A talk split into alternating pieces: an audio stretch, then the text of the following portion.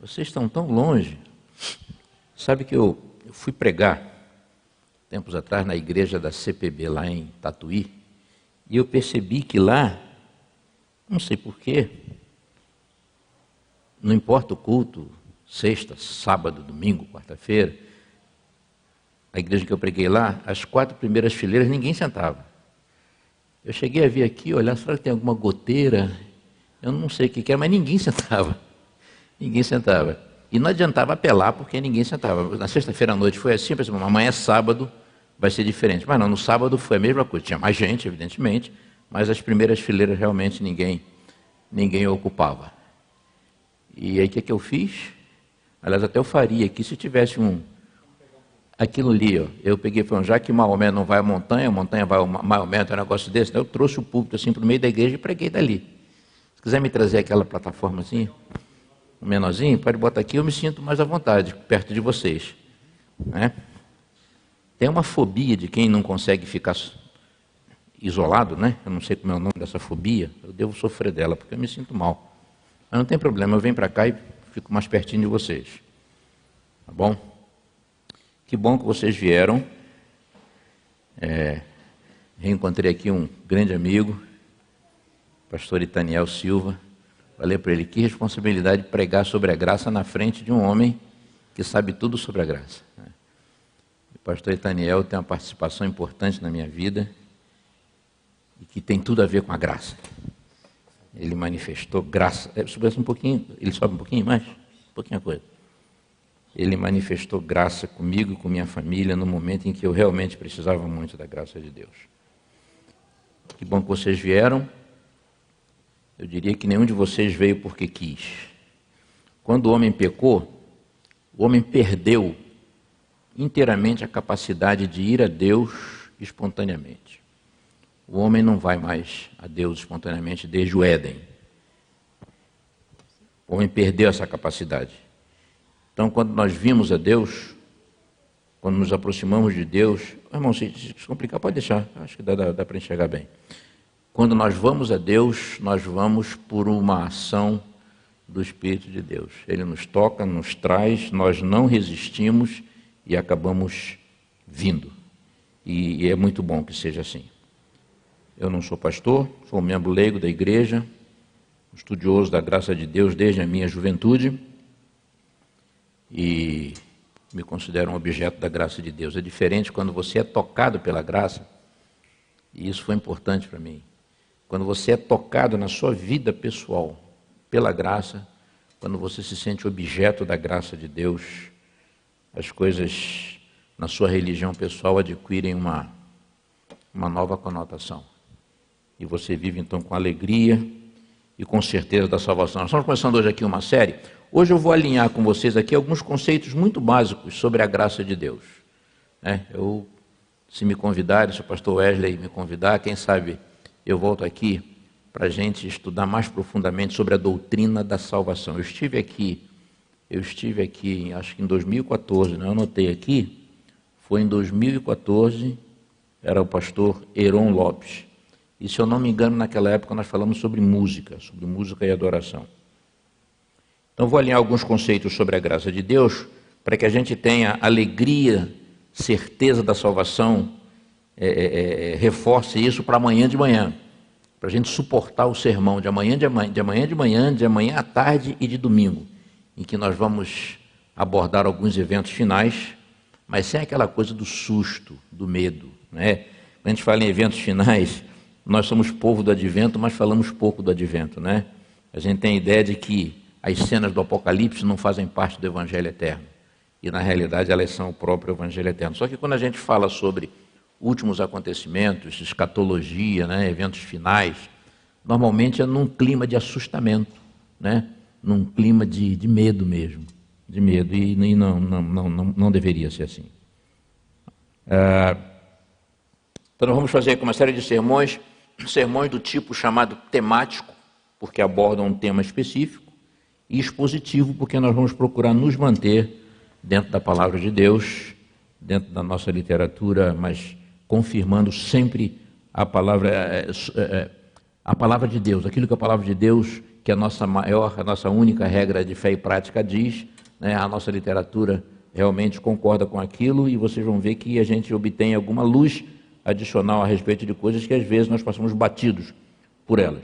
Uh, são assuntos cantados, muito falados, ensinados, essa questão da graça, da justificação pela fé, mas na realidade nem sempre a gente compreende da forma adequada o que é a graça de Deus e como ela funciona.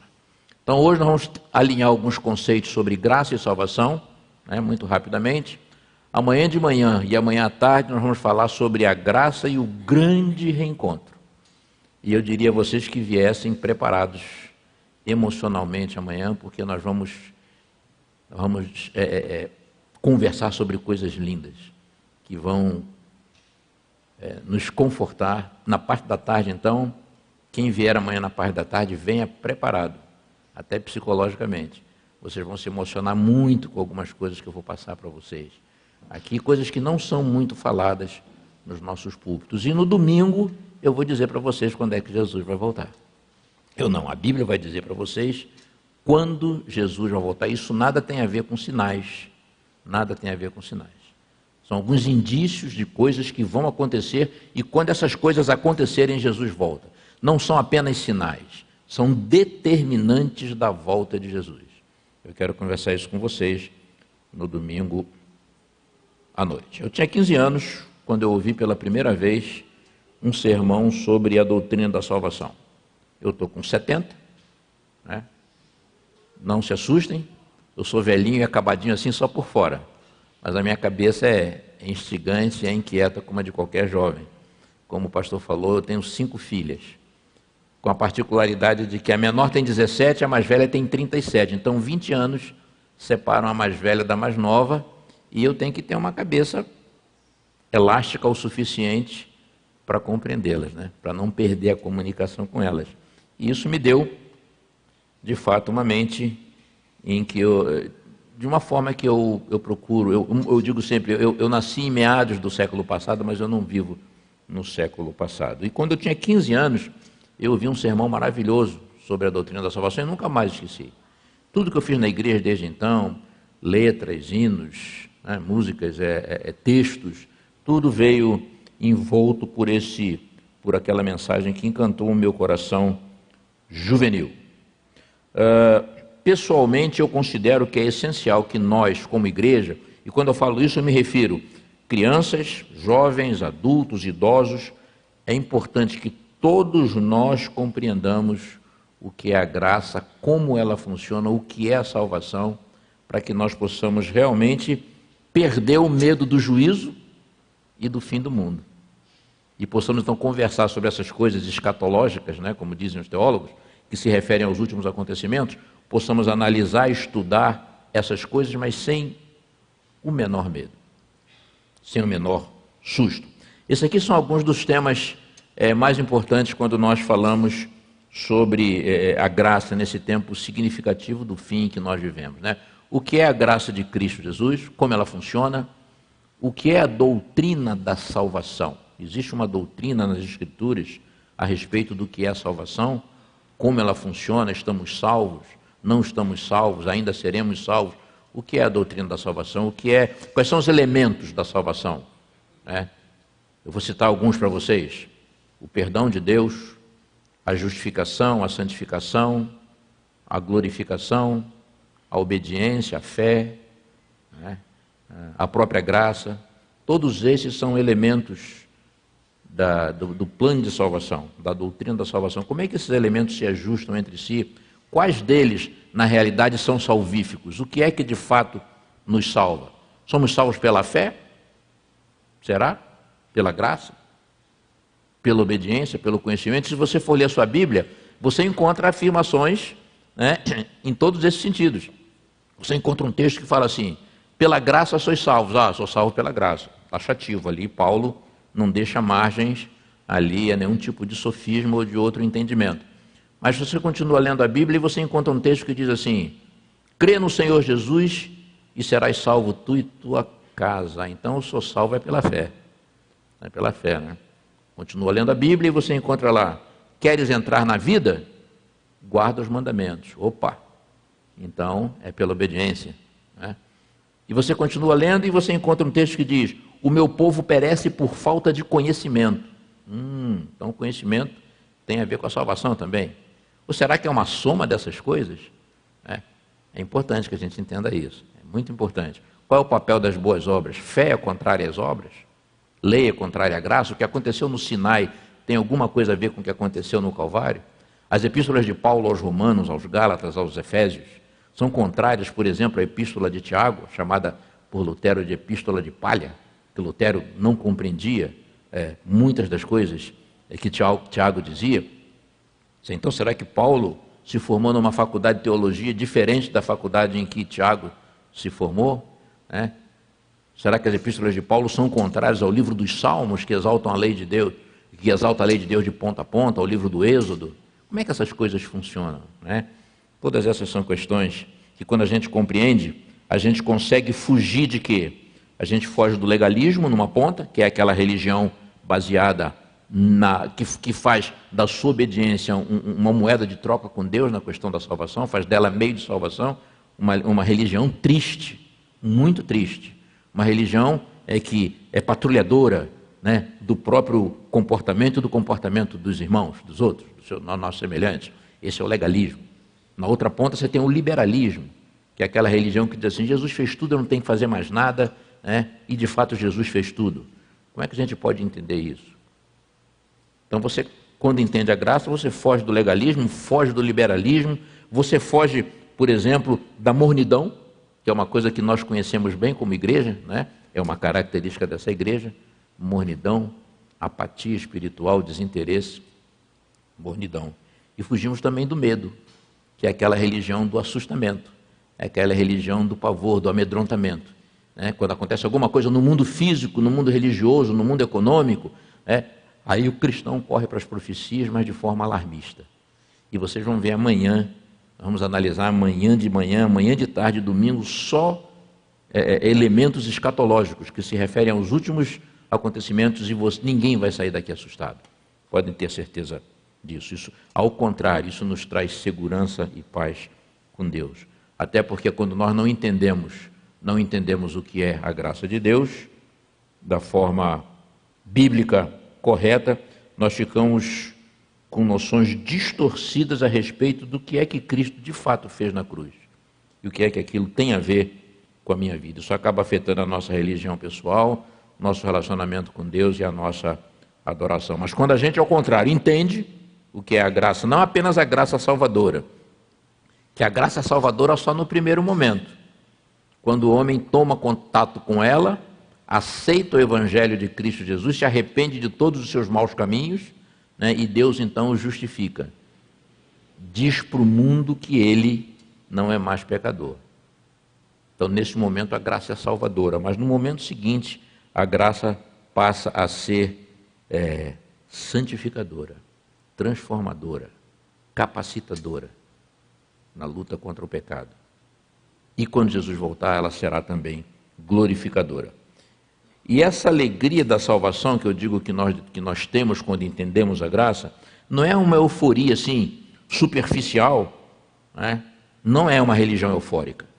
Essa alegria da salvação é aquela certeza que Paulo dizia lá em Romanos 8, capítulo 1, de que nenhuma condenação há para quem está em Cristo Jesus. Então descubra o que é estar em Cristo Jesus e você não vai ter medo do fim do mundo nem dos últimos dias é, ter certeza da salvação não é certeza de que nós estamos salvos, uma vez salvos, salvos para sempre. Não, não é isso. Essa não é uma doutrina bíblica. Ter certeza da salvação é ter certeza de que ela está à nossa disposição. A graça está aí, como diz Paulo em Tito 2,11. A graça de Deus se manifestou salvadora a todos os homens. Então a nossa pregação não devia se concentrar no fato de que vai chegar um momento em que esse período de graça vai acabar. Né? O, o tão conhecido é, fechamento da porta da graça. Essa não deve ser a ênfase da nossa pregação.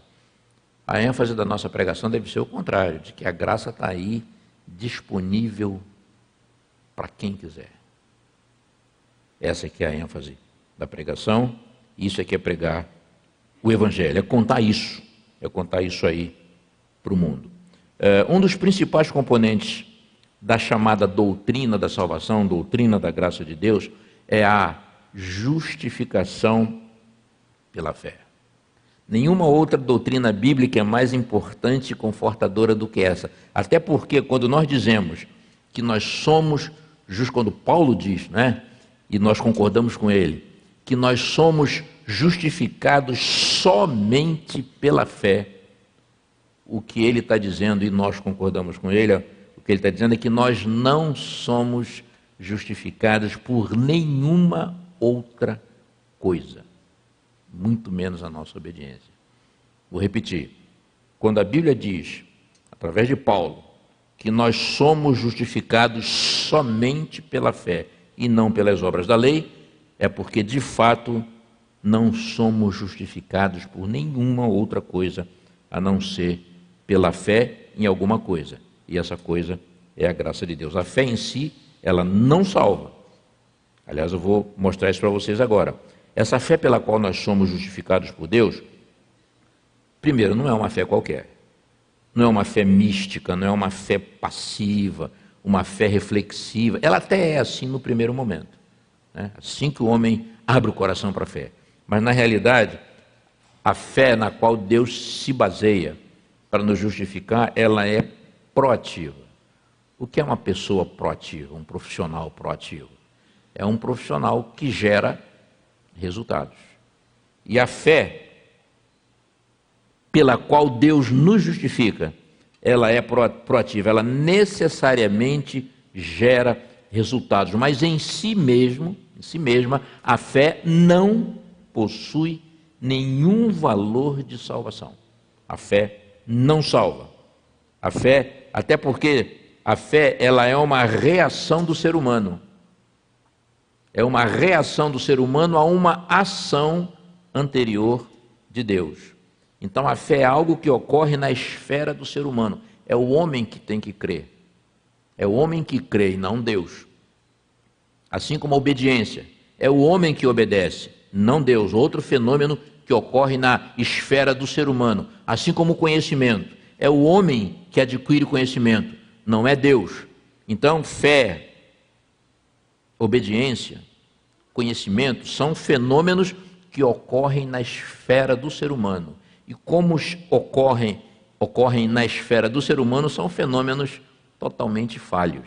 A fé diminui, a fé até morre. Né? O conhecimento é sujeito à interpretação, a obediência para Deus é trapo de imundícia. Então, a nossa salvação não pode repousar nessas coisas tão falhas, né? tão falíveis. Agora, a graça não. A graça é um fenômeno que ocorre em Deus, na esfera de Deus. Ele é a própria graça.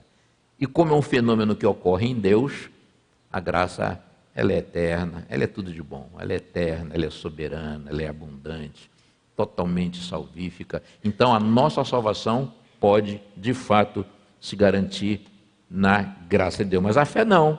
Olha o que diz, por exemplo, o livro Desejar de Todas as Nações a respeito da fé. Mediante a fé, recebemos a graça de Deus. Mas a fé não é o nosso Salvador. A fé não nos salva. Ela não obtém nada. Ela é a mão que se apega a Cristo e se apodera de, seu, de seus méritos.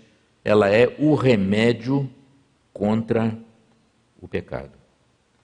Então vejam que é, nós tivemos até umas lições da escola sabatina, uns dois anos, aí, que o título geral do trimestre era Salvação somente pela fé teologicamente, da forma como nós cremos, que é a forma como eu estou expondo aqui, é a forma que está na nossa doutrina, teologicamente a fé não salva. É, o título ali deu uma escorregada, né? Talvez o título mais adequado fosse justificação somente pela fé, ou então salvação somente pela graça. Até porque justificação e salvação, embora sejam elementos da mesma natureza e do mesmo processo, são coisas diferentes. São coisas diferentes quando nós estudarmos a doutrina da salvação, numa próxima vez que eu vier aqui, vocês vão compreender perfeitamente que são coisas diferentes. Mas então qual a relação de, de, graça, fé? Como é que funciona isso? Isso aqui ajuda a gente a entender. Vamos enxergar a graça como sendo a mão de Deus se estendendo na direção do homem em reconciliação,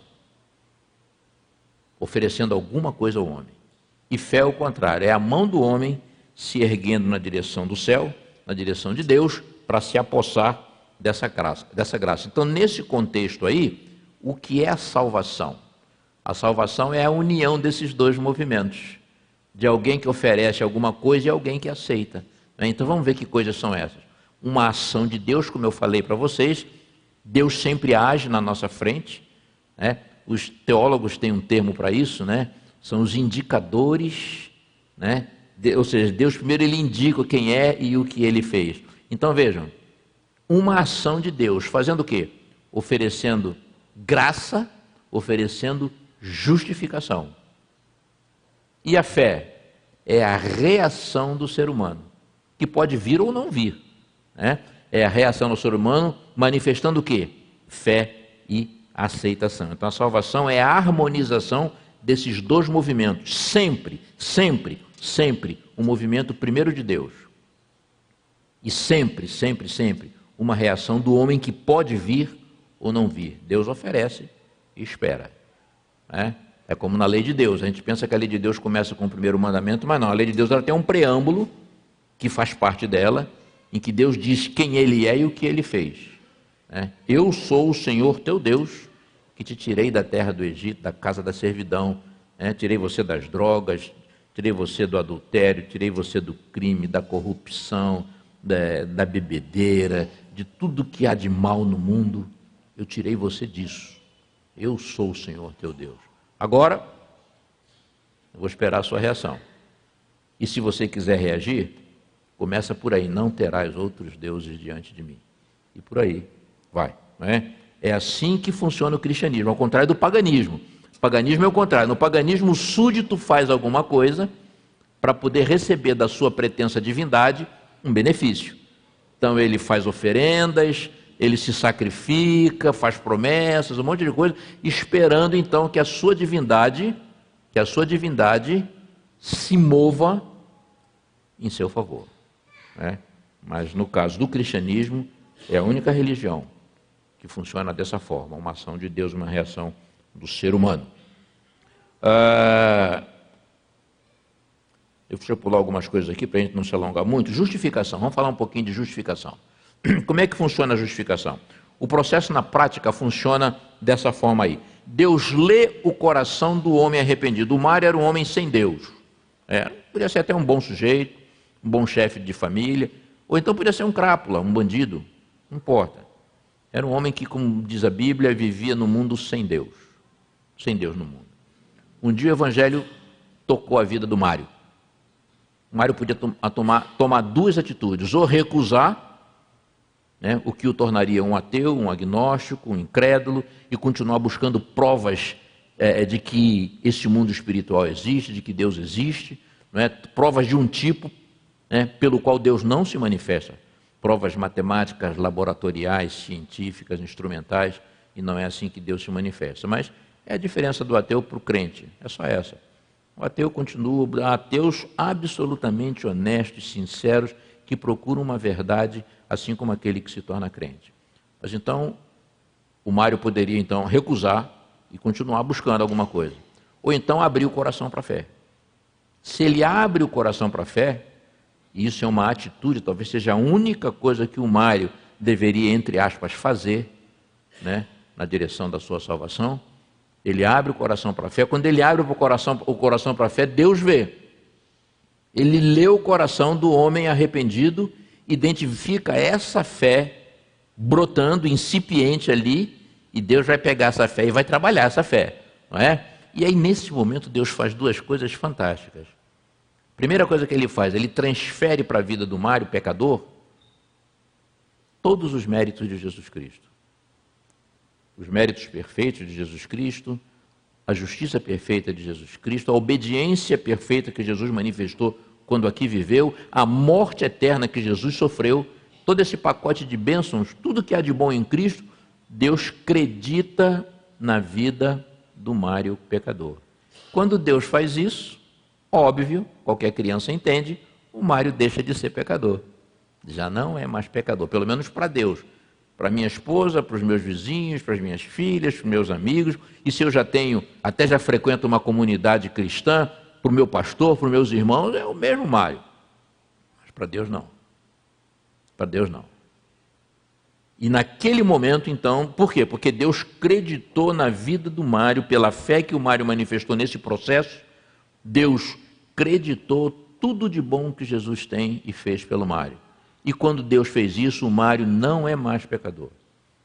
E estou falando sério, o Mário não é mais pecador. Se você ler a sua Bíblia de Mateus até o Apocalipse, você não vai encontrar em nenhum, em nenhum lugar a Bíblia chamando de pecador aquele que aceitou o Evangelho. A Bíblia chama de santo. A Bíblia chama de justo. Embora na prática não seja, mas para Deus é. E por que que para Deus é? É? Porque Deus nos olha com outros olhos. Deus fala uma outra linguagem. Até o momento da justificação, quando Deus olhava para o Mário pecador, ele via um pecador condenado à morte eterna. É a condição em que nós nascemos. Nascemos num estado de depravação total, condenados à morte eterna. Mas quando aceitamos o Evangelho, a partir daquele momento, quando Deus olha para o Mário pecador, ele não vê mais o Mário pecador, ele vê Jesus Cristo. Então Jesus se interpõe entre Mário e Deus. E Deus então vê o Mário lá atrás, mas através dos méritos perfeitos de Jesus Cristo. É por isso que somos aceitos. É por isso que a nossa pobre obediência, essa obediência fraquinha, né, através da qual muitas vezes nós queremos ser perfeitos diante de Deus. Olha só que absurdo, não é? Queremos atingir nessa vida uma perfeição tal que Deus nos aceite por ela. E na realidade, e na realidade, basta a gente ter um pouquinho de, de honestidade e de inteligência espiritual e nós vamos entender que onde existe graça, não existe merecimento de tipo algum. Deus só aceita a nossa pobre obediência, que Ele espera. Não pensem por isso que Deus não espera a nossa obediência, a nossa adequação é, à Sua vontade, a nossa submissão. Ele espera sim. Deus não nos salva para que nós continuemos vivendo da forma em que nós vínhamos vivendo. Deus nos salva para nos transformar, para nos santificar, para nos capacitar a vencer o pecado na vida. De que, de, de que forma? O que é vencer o pecado na vida? é não permitir mais, como diz Romanos no capítulo 6, não permitir mais que o pecado reine na nossa vida. O pecado deixa de ser a coisa determinante da nossa vida. A gente vai ver isso com muitos detalhes da próxima vez que eu vier aqui. Veja que eu estou me oferecendo, viu, pastor? Já me ofereci umas quatro vezes aqui, né? Espero que você tenha captado a mensagem aí, tá bom? Mas nós vamos estudar isso aí dentro da Bíblia e vocês vão entender que realmente esse processo salvífico é maravilhoso. Então, Deus transferido, transfere, transfere para o Mário os méritos de Jesus, os méritos de Cristo Jesus, o Mário deixa de ser pecador aos olhos de Deus, e aí Deus faz a segunda grande coisa. Deus declara que o Mário é justo. Ser justificado é ser declarado justo, sem culpa. Para quem Deus declara isso? Ele declara isso para Cristo Jesus. Ele declara isso para os anjos que não caíram. Ele declara isso para os habitantes de todos os mundos que não caíram. E ele declara isso também para os anjos e demônios que caíram e principalmente ele declara isso para Lúcifer. O Mário não é mais pecador. Agora enxergo o Mário através dos méritos do meu filho, porque o Mário aceitou o sacrifício do meu filho pela fé, e eu que conheço o coração do mar, e só eu conheço, eu sei que isso é verdade. Ainda bem que seremos julgados por Deus. Então, esse é o processo de justificação. Muito simples. É uma obra, isso aí pode acontecer. Isso acontece, no meu entender, numa fração de segundo. Já a obra da santificação, que é o momento seguinte, o sujeito é justificado no segundo, na fração de segundo imediatamente, né, seguinte, ele já entra em santificação. Isso aí vai durar, ao contrário da justificação, a santificação vai durar toda a vida do Mário, até que ele morra ou até que Jesus volte. Por isso que Paulo está muito certo quando ele, quando ele diz assim: sabendo que o homem não é justificado pelas obras da lei. E quando a gente, num primeiro momento, lê um texto desse, a gente imagina que Paulo está falando ali da lei cerimonial, a chamada lei cerimonial, não é? E não tem nada a ver. Paulo está falando da lei moral mesmo. Se você ler o contexto, você vai entender que é a lei moral. Sabendo que o homem não é justificado pelas obras da lei, mas pela fé em Jesus Cristo. Porque pelas obras da lei, nenhuma carne será justificada. Então agora nós entendemos um pouco melhor por que é que Paulo diz isso com tanta propriedade. E em torno dessas questões que envolvem graça, fé, obras, né, já estamos caminhando para o fim da nossa conversa, é, nós conhecemos algumas frases muito interessantes, como por exemplo essa aqui.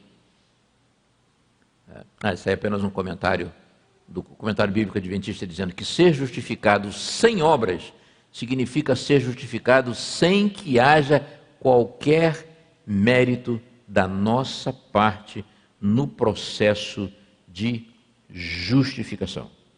É isso que significa, na realidade, ser justificado sem obras. Mas então nós ouvimos frequentemente, né, já ouvimos dizer que nós somos salvos pela graça, somos justificados pela fé, mas seremos julgados pelas nossas obras. Tenho certeza que todos vocês já ouviram esse conjunto de assertivas aí. Né? Repetindo: somos salvos pela graça, ok. Somos justificados pela fé, ok. Mas seremos julgados pelas nossas obras. Isso normalmente é dito assim, já num tom ameaçador. Né? E aí eu pergunto para vocês: é, isso está certo? Essas três afirmativas estão certas? Será que a Bíblia concorda com essas afirmações? O que, é que vocês acham? Concorda? Concorda, pastor? Concorda. Podem dizer sem susto. Concorda. Somos salvos pela graça, lá em Efésios 2, versículo 8. Somos justificados pela fé, está lá em Romanos 5, 1 e uma outra infinidade de versículos. Seremos julgados pelas nossas obras, está lá em Mateus 16, 27, palavras do próprio Salvador. Então, essas afirmações não estão erradas, elas estão corretas. Mas eu vou acrescentar uma quarta observação. Então vamos lá. Primeira, somos salvos pela graça, já vimos pela Bíblia que está certo. Somos justificados pela fé, que é o ato de acreditar na graça, porque de nada adiantaria a graça, plano de salvação, calvário, de nada adiantaria isso se o homem não crê nela, se o homem não crê nisso. Esse é o papel da fé. Só esse. De nada adianta todo esse espetáculo de graça e salvação se o homem não acredita. Esse é o problema do ateu. Por que, que a religião não faz efeito na vida do ateu? Porque ele não acredita. Esse é o papel da fé. Então, somos justificados pela fé, seremos julgados pelas obras, e agora eu vou acrescentar uma quarta afirmativa, que é essa aqui, chocante: e seremos condenados inapelavelmente, todos, sem exceção, somos salvos pela graça, fomos justificados pela fé, seremos julgados pelas nossas obras e olha, sem chance, seremos todos condenados. Sabe por quê, irmãos? Por esse pequeno detalhe aqui. Seremos julgados pelas nossas obras, mas não seremos salvos pelas nossas obras. É bom que a gente entenda isso. Seremos julgados pelas nossas obras? Sim, a Bíblia atesta isso. Mas não seremos salvos pelas nossas obras. É... Tem um texto, acho que eu anotei ele aqui, é, são dois pequenos textos. Olhem esse aqui, que atestam isso que está, essa assertiva que está aí na tela. As obras jamais nos salvarão. É o mérito de Cristo que tem eficácia.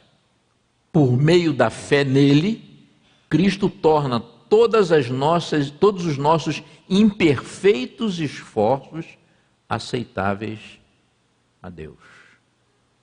E tem mais um aqui que diz assim: que ninguém assuma a restrita e mesquinha posição de que qualquer das obras do homem possa ajudar de alguma maneira a saldar a dívida da sua transgressão.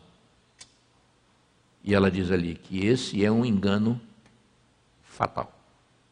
Vou ler de novo, hein? Esse é chocante. Eu não conhecia esse texto. Eu descobri quando eu estava montando esse sermão.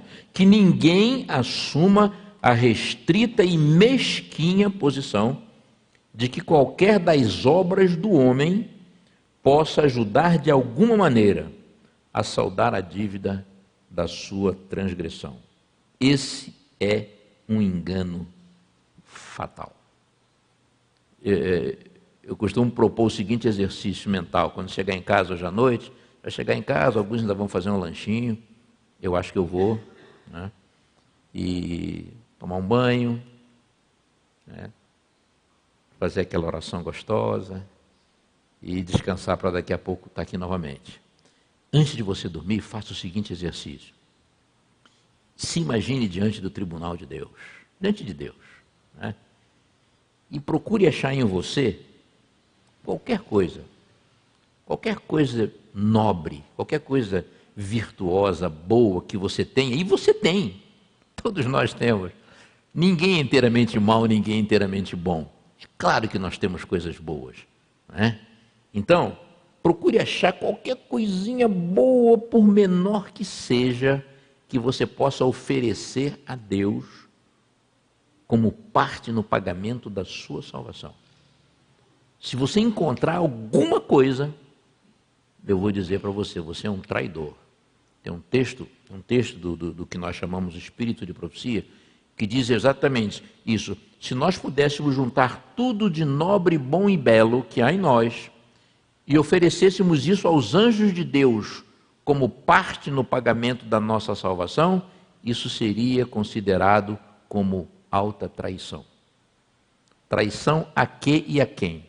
Traição ao que Jesus fez na cruz do Calvário por nós. Então ele vem aqui, faz o que ele fez, e nós agora queremos ter uma pequena participação nisso aí com a nossa rota experiência de obediência que Deus espera, mas que não tem nenhum papel de salvação. Não é? Esse é um engano fatal. A única maneira de escaparmos à condenação é nos apropriarmos pela crença, pela fé, por acreditar, nos, nos apropriarmos das obras perfeitas de Cristo Jesus, que passaram a ser nossas quando? Quando nós fomos justificados. Lembra? Falei do Mário pecador ali? Quando nós fomos justificados, Deus creditou. É isso que os teólogos chamam de justiça imputada justiça transferida, justiça atribuída de Cristo Jesus para o pecador. É aquele, é aquele fenômeno ali, né, numa fração de segundo, em que Deus faz isso aí e a partir dali Deus nos considera justos. Então, a única maneira de nós escaparmos à nossa condenação fatal é que é nos apropriarmos então das obras da justiça, dos méritos e da morte eterna que Jesus sofreu, né, é, é, que se tornaram nossas, todo esse pacote de bênçãos se tornou nosso quando nós fomos justificados. Olha a prova bíblica para isso. Porque, como pela desobediência de um só, né, que foi Adão, pela desobediência de um só homem, muitos se tornaram pecadores, assim também, por meio da obediência de um só, muitos se tornarão justos. O que é que esse texto está dizendo, teologicamente? Que a obediência que nos justifica e, consequentemente, nos salva, não é a nossa, é a obediência de Cristo Jesus. É pela obediência de um só, que foi Cristo Jesus, que nós somos considerados por Deus como justos. E esse aqui é o texto áureo, o verso áureo da Bíblia na questão da graça. Né? Todos vocês sabem de cor e salteado. Porque pela graça sois salvos. Vamos, vamos dissecar rapidinho aí. Não, não chega a ser uma exegese que a gente vai fazer, não. Vamos só analisar um pouquinho o que está sendo dito aí. Ó. Porque pela graça sois salvos. Isso é taxativo, definitivo. Isso aí não tem controvérsia, não tem sofisma. Não adianta querer interpretar isso aí. Isso aí não tem interpretação, não, não precisa. Porque pela graça sois salvos, mediante a fé. Aliás, essa é a expressão completa. Quando perguntarem a vocês o que é que nos salva, nunca digam só eu sou salvo pela graça. Está errado? Não, não está errado, mas está incompleto. A expressão correta, completa é: sou salvo pela graça mediante a fé. Porque a graça sem a fé não serve para nada. Se você não crê, não serve para nada, absolutamente nada. É como um prêmio da loteria que está à tua disposição, né? mas você não sabe ou não acredita que ganhou e não vai lá buscar, aquele dinheiro não vai ter nenhum efeito na sua vida. Né? Grosseiramente, é uma coisa desse tipo. Então, pela graça, sois salvos mediante a fé. Agora, Paulo diz ali, e isso ó, não vem de vós. Isso o quê? Quando a gente lê esse texto aí, a fé. Não, Paulo não está falando da fé.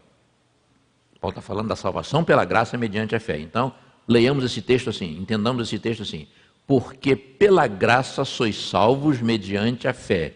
E isso, isso o quê? A salvação pela graça mediante a fé não vem de vós. É dom de Deus. E por que, que não vem de, de vós? Primeiro, porque você não tem a menor capacidade de pagar por isso. Não, é? Tá? não vem das obras para que você, então, tolamente, né, não se julgue não se glorie, não se ufane, não se ensoberbeça, não se envaideça, porque aí você peca. Né? Mas ele continua dizendo um negócio interessante, e o Adventista gosta desse texto, dessa frase agora. Pois somos feitura sua, criados em Cristo Jesus para as boas obras, para a obediência, para guardar a lei. É? Nós gostamos muito desse pedacinho desse texto aí os nossos irmãos evangélicos gostam muito da primeira frase, da primeira parte. Somos salvos pela graça mediante a fé, isso não vem de vós, isso é dom de Deus. Aí o adventista diz: Não, mas olha, mas nós somos feitura sua, criados em Cristo Jesus para a obediência, para as boas obras. E aí Paulo diz para os dois: né, Que obras são essas? Ele diz ali: As quais Deus de antemão preparou para que andássemos nelas. As obras que Deus de antemão preparou para que andássemos nelas são as obras de Cristo Jesus. Então, tira o seu cavalinho da chuva. A obediência que atende aos requisitos de justiça da lei de Deus não é a sua, é a obediência de Cristo Jesus, que se tornou sua quando você foi justificado e continua sendo sua enquanto você trilha o caminho da santificação. Continua sendo sua. Tá? Então vejam aqui. Confirmando isso que eu estou dizendo, no livro Mensagens Escolhidas, diz assim: a lei requer justiça, e nós sabemos disso. Né? A lei requer justiça e essa justiça o pecador deve à lei. Só que ele é incapaz de apresentá-la. A única. Isso aqui está. Tá. Acho que não pega lá nesse telão, né? Não pega. Não tem problema. A lei requer justiça e essa o pecador deve à lei. Mas ele é incapaz de apresentá-la. A única maneira em que ele, pecador, pode alcançar a justiça é pela fé, já falamos disso.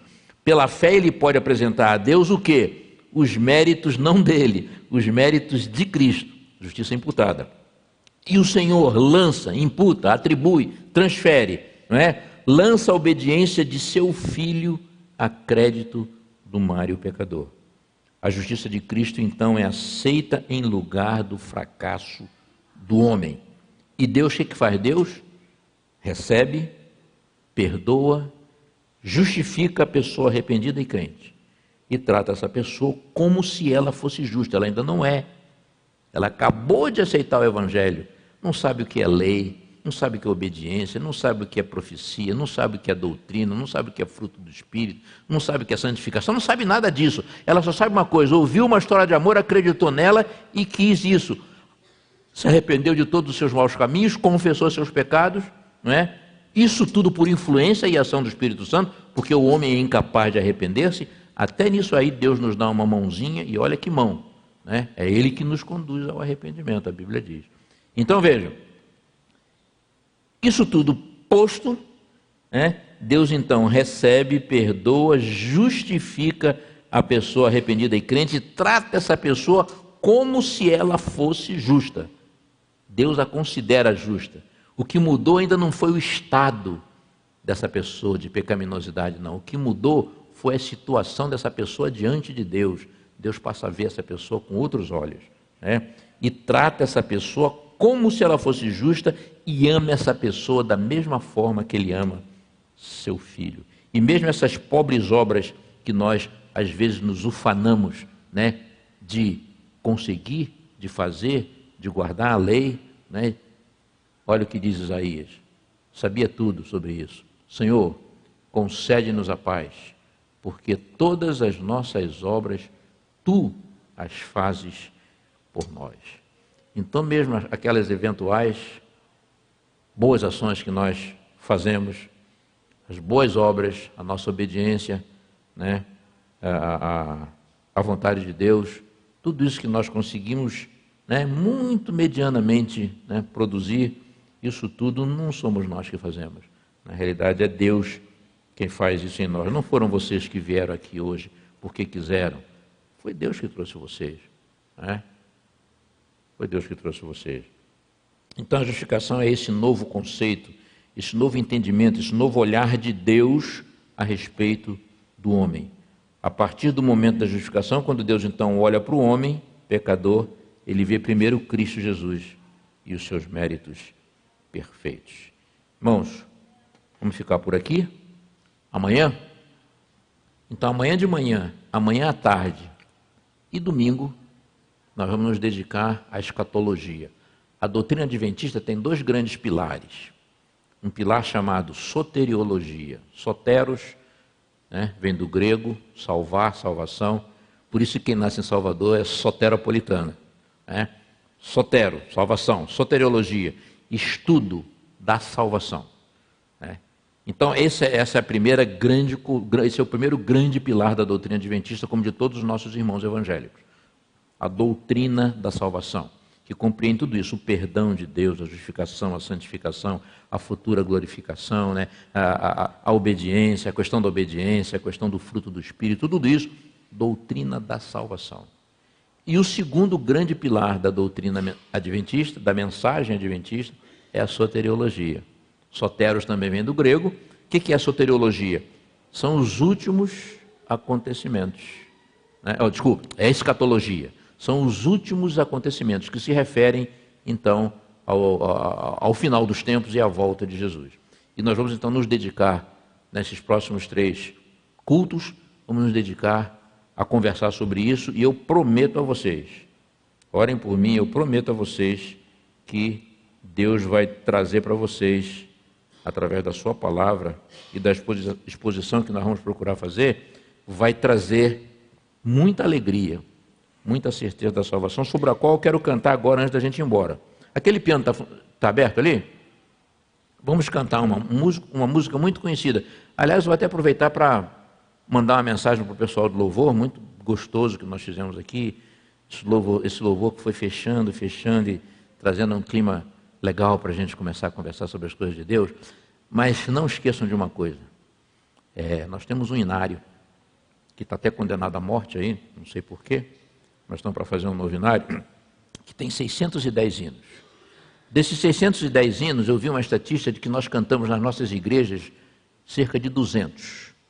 Pela minha experiência e pelas minhas viagens pelo Brasil, acho que é muito menos que isso. É muito menos que isso. Vamos produzir agora um novinário, que vai trazer mais, digamos, 600 hinos, não sei quantos, quantos hinos vai ter esse novinário, mas vamos trazer uma série de, outro, de, de, de músicas também antigas que vão continuar não sendo cantadas porque as músicas que vão continuar sendo cantadas são as músicas novas. Né? O que eu mais ouço pelo Brasil é inteiro, o mais ouço são as músicas da Novo Tempo, são as músicas do Ministério Jovem, são as músicas dos adoradores. Né? Ouço muito pouca coisa do nosso cenário. Olha, são mensagens que atravessaram séculos, convertendo milhões e milhões e milhões de pessoas. Mensagens poderosas como essa que a gente vai cantar, que é uma das mais conhecidas da inologia cristã, que é o hino 240 do nosso cenário. Eu que se desse para colocar a letra, não sei se vocês têm a letra, isso. Vamos fazer uma coisa? Eu só quero uma, uma diferençazinha no coro.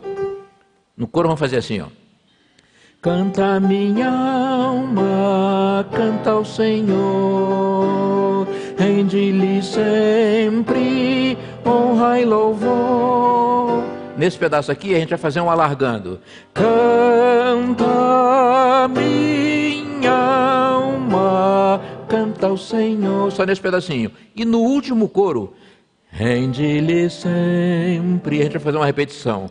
Rende-lhe sempre, rende-lhe sempre, rende-lhe sempre, honra e louvo. Isso só no último coro, tá bom? Vamos ficar de pé e vamos cantar essa música aí. Pastor Benedito Muniz, é, um grande amigo meu, e muitos de vocês devem conhecer, ele chama esse tipo de música como hinos de confirmação da fé. Nunca deixem de cantá-los nas nossas igrejas. Eu, como compositor da igreja, eu, eu, é óbvio que eu não sou contra o surgimento de músicas novas, contemporâneas, cânticos novos, de jeito nenhum. Sou favorável. Mas temos que fazer uma mescla. Temos que ter o novo e também o tradicional, o antigo. Até porque na nossa igreja nós temos uma enorme parcela de pessoas como eu, da chamada terceira idade, alguns chamam de melhor idade, mas não tem melhor coisa nenhuma, é terceira idade, não é? é e que ficam desatendidos. Podem ver, quando cantam essas músicas jovens, a maioria dos nossos irmãozinhos idosos, eles ficam assim olhando, assistindo a apresentação, não é? Agora, quando você canta uma música dessas, não só os jovens cantam, mas principalmente os mais idosos. Então, vamos lá, o Salmo 12, acho que é Salmo 12 diz que é, moços, moças, é, velhos e crianças, louvem o nome do Senhor. Então vamos lá, tá bom?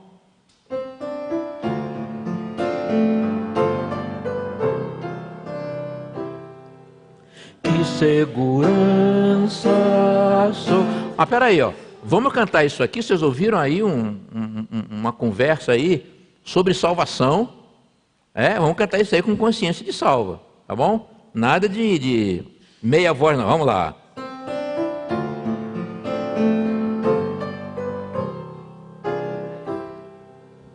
Que segurança sou de Jesus, eu já desfruto bênçãos da luz. Sei que herdeiro sou de meu Deus, Ele me leva à glória dos céus. Canta minha alma, canta ao Senhor, rende-lhe sempre. Agora, canta minha alma, canta ao Senhor, rende-lhe sempre honra e louvor. Sendo submisso sempre ao bem, cintos em levos puros do além, anjos descendo, trazendo avô, ecos da graça, bênção do amor. Canta minha alma, canta ao Senhor,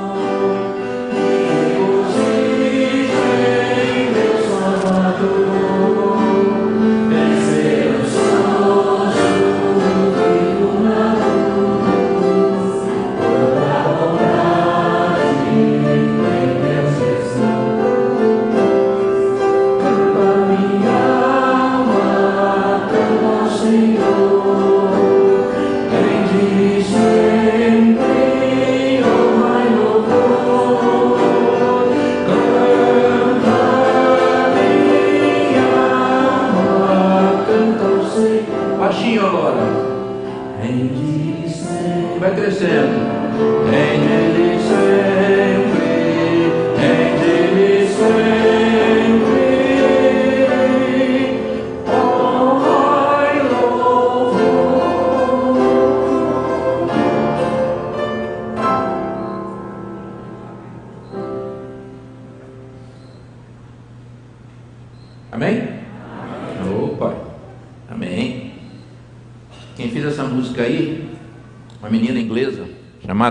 Crosby.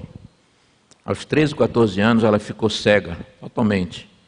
E durante a vida dela, ela compôs mais de 9 mil hinos, todos salvíficos. Esse nosso cenário atual, acho que tem 22 hinos de Fanny Crosby. Esse é um dos mais conhecidos de toda a enologia cristã. E a gente tem que cantar essas músicas na igreja, porque isso aí, isso aí reforça, consolida, né? fortalece a nossa fé. Pai nosso estás nos céus, muito obrigado porque iniciamos o sábado na tua casa e refletindo a respeito da tua maravilhosa graça. Leva-nos em paz de volta aos nossos lares, traz-nos de volta daqui a pouco, para começarmos a nos inteirar um pouco mais a respeito dos eventos dos últimos dias.